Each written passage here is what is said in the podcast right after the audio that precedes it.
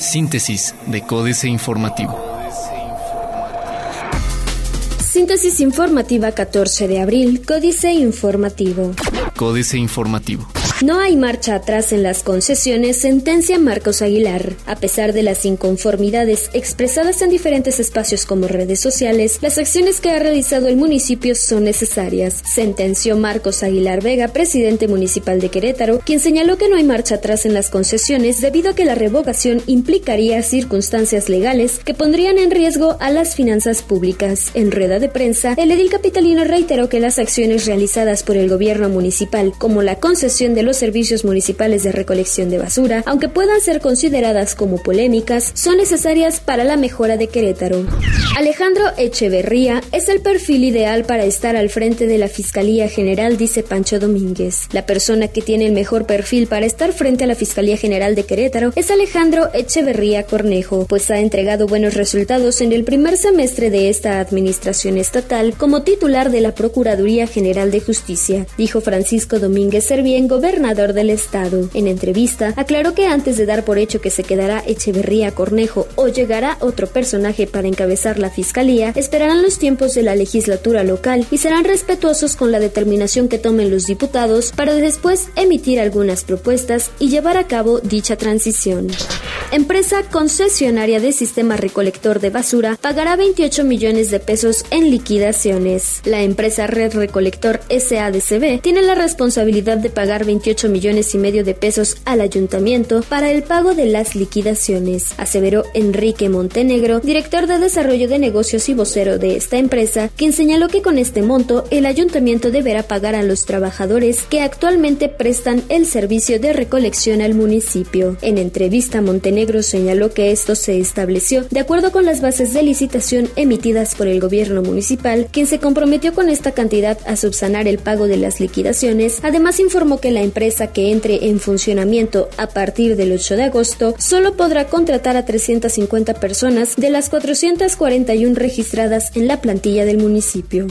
A partir del 14 de abril, Instituto Caretano del Transporte incorporará rutas a la línea Express Piloto. La primera ruta que se incorporará se denominará Constituyentes y considera las paradas Puente de Santa Bárbara, Plaza Constituyentes, Puente Candiles, Puente Campestre, Boulevard de las Américas, Puente Mercado Escobedo, Centro Cultural Gómez Morín, Clínica 16 y Universidad Cuauhtémoc en su dirección Santa Bárbara Universidad Cuauhtémoc como referencia.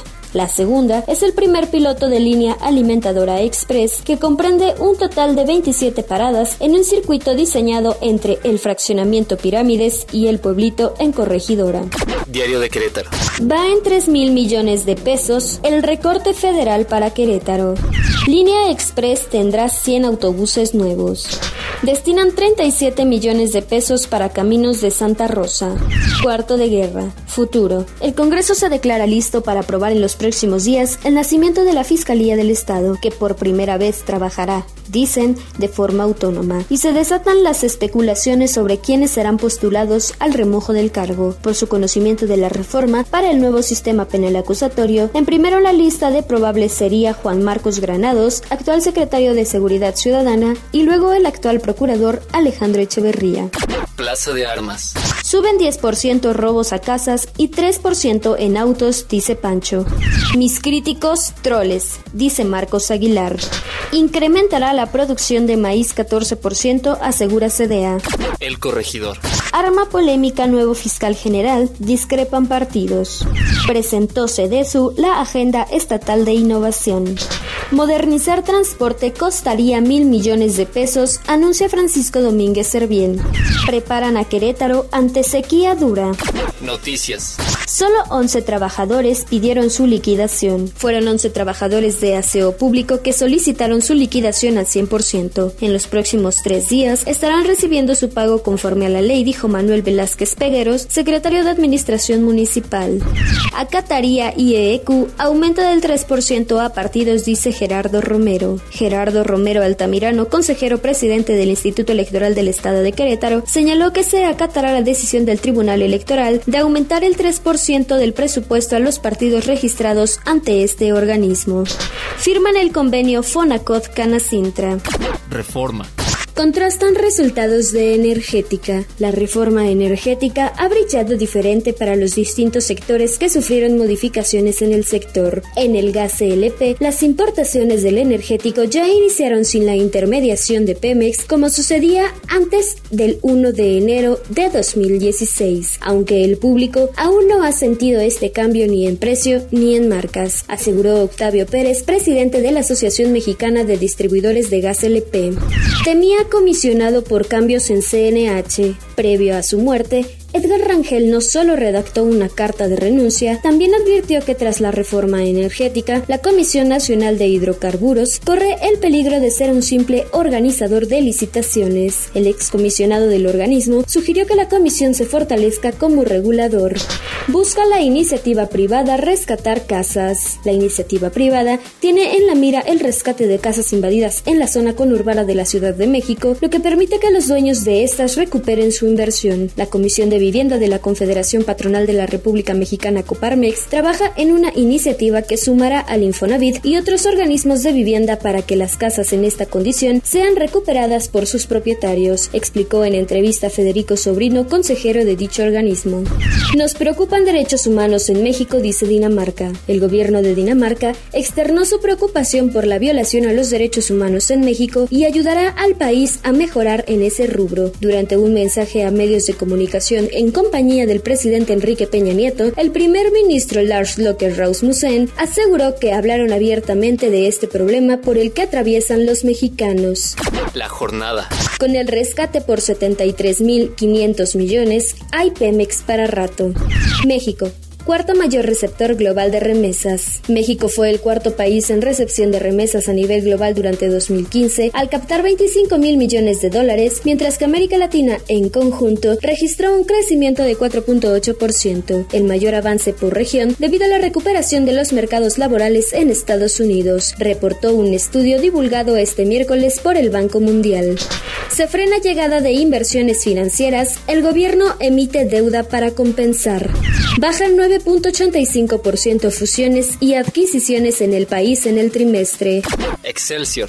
Reformas no harán crecer más de 3%, dice Fondo Monetario Internacional. La economía mexicana crecerá 2.3% promedio anual durante el sexenio del presidente Enrique Peña Nieto, de acuerdo con estimaciones del Fondo Monetario Internacional. En su reporte de Panorama Económico Mundial de abril de 2016, el organismo prevé que en 2018 el país tendrá una expansión económica de 2.8%, lo que implica que no se alcanzará la meta de crecimiento superior a 3% proyectada por la Secretaría de Hacienda y Crédito Público. Prudente, el destino del remanente, dice Fitch. Ponen a la venta activos de Mexicana de Aviación. Internacional. Se dispara la deuda pública de las economías avanzadas, dice Fondo Monetario Internacional.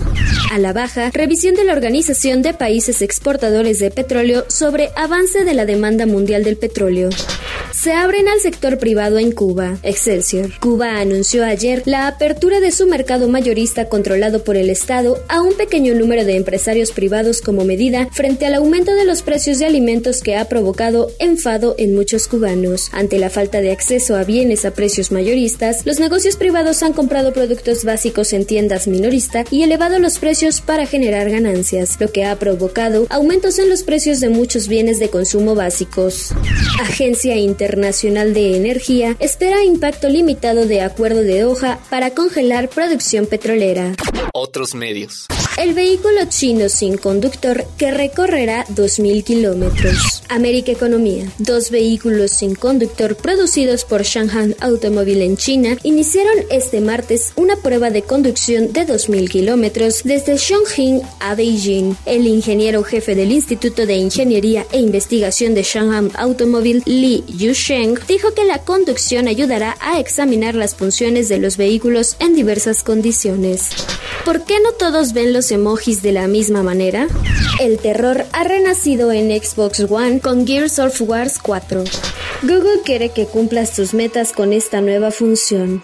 Financieras. Dinero. Quieren cobrar por circular en el centro y Polanco Enrique Galván Ochoa. Una de las garantías constitucionales consagra el libre tránsito. En el caso de las autopistas concesionadas, las autoridades se han brincado la constitución. ¿Pensarán hacer lo mismo con las calles? Una de las propuestas que están considerando es cobrar por el tránsito de vehículos en zonas como el centro histórico y Polanco. Sería necesario comprar otro engomado para tener acceso. En la práctica sería otro impuesto. you. México S.A. Deuda pública límite. Carlos Fernández Vega. En el México peñanetista nada ha crecido tanto y tan rápido como la deuda pública, pues en lo que va del actual gobierno, su saldo se incrementó en alrededor de 50%, de tal suerte que el saldo histórico de los requerimientos financieros del sector público, el concepto más amplio de tal débito del país, hasta sumar, en febrero pasado, 8.9 billones de pesos con un costo cada día mayor. Capitanes. José Antonio González Anaya, el capitán de Pemex tiene la mesa puesta. Con los cambios al régimen fiscal y los 73.500 millones de pesos que le dio el gobierno, deberá mostrar que puede mejorar el balance de la empresa, pagar a proveedores y mantener el plan el recorte al gasto por 100.000 millones de pesos. Políticas.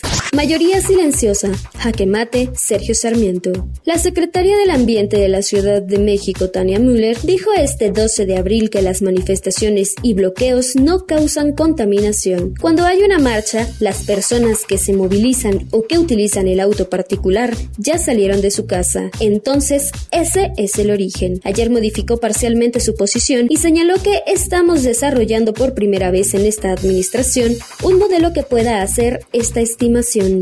Peña Nieto, reprobado Guadalupe Loaesa, por más selfies que se tome, por más que salga fotografiado con el chicharito durante el viaje oficial a Alemania, por más encuentros que tenga con los presidentes de varios países de Europa, por más hospitales que inaugure y por más discursos que pronuncie, haciendo grandes esfuerzos por cuidar su dicción, la popularidad del presidente Enrique Peña Nieto cayó 9 puntos porcentuales en el último cuatrimestre, consiguiendo apenas el 30%. Lorena Becerra y María Antonia Mancillas Reforma 13 de abril de 2016.